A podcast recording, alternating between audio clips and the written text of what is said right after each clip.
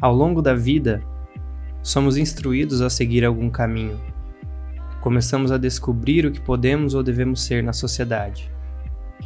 Então, chega a hora de escolher uma profissão, um papel para se cumprir na estrutura econômica. Normalmente, quem tem maior influência no rumo que vamos tomar é a família, a escola e talvez os amigos. Ou seja, essas instituições dizem diretamente o que devemos e podemos ser na sociedade. Mas não são só essas instituições que dizem o que nós devemos ser. Tudo o que absorvemos diariamente pode cumprir esse papel, e várias vezes de forma indireta e imperceptível. Por exemplo, nas redes sociais, estamos diariamente lidando com a melhor versão das pessoas. Viagens, momentos felizes, fotos planejadas. E de repente acabamos por sentir que a nossa vida não está tão interessante quanto a dos outros. Além das redes sociais, podemos ser influenciados por propagandas, pelas pessoas com quem convivemos, até mesmo um estacionamento pode ser uma influência. São ambientes que podem estimular a comparação. Conviver com pessoas que desmerecem o que tem atualmente e sempre estão comentando sobre como estariam mais felizes em uma situação futura pode nos influenciar negativamente. Ao conviver com isso, você pode se sentir um fracassado e nem saber o motivo.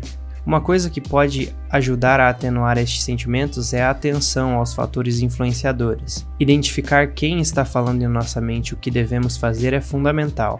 Teve um dia que eu parei o carro no estacionamento Aí eu olhei assim, todos os outros carros falei, cara, eu preciso muito trocar de carro. Na hora que eu percebi que eu tava com essa vontade, que eu já tava me imaginando trocando de carro, eu parei e analisei, né? Por quê?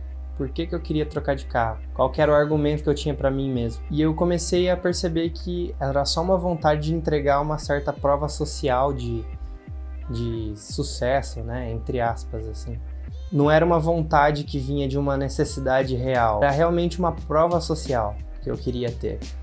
E, e foi nesse momento que eu falei, mesmo eu analisando, mesmo eu pensando sobre essas coisas, eu ainda posso cair nessa.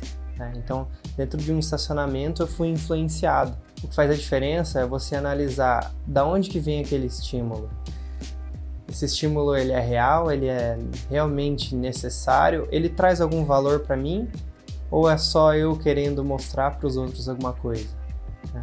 Então, no caso, eu não estava me apoiando nos meus indicadores de sucesso, mas nos indicadores do, de sucesso dos outros, que é, sei lá, ter um carro, uma casa melhor, né?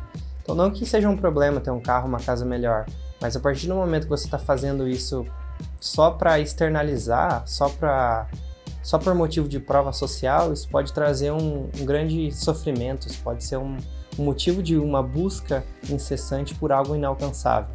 E assim, várias situações no cotidiano podem te dizer que a felicidade está num, num plano futuro, que a felicidade não está aqui agora. E se você está vendo esse vídeo, você já tem o que você precisa para ser feliz. Você pode ser satisfeito agora. A gente não precisa de objetos para conseguir uma felicidade. E se perguntar o que realmente faz você se sentir bem o que realmente faz você sentir que está atrás de um sucesso que é para você, pode trazer respostas diferentes, talvez mais verdadeiras, mais genuínas. E se nós continuarmos transferindo a felicidade para o futuro, a gente vai continuar fazendo isso dia após dia. A hora do sucesso é agora.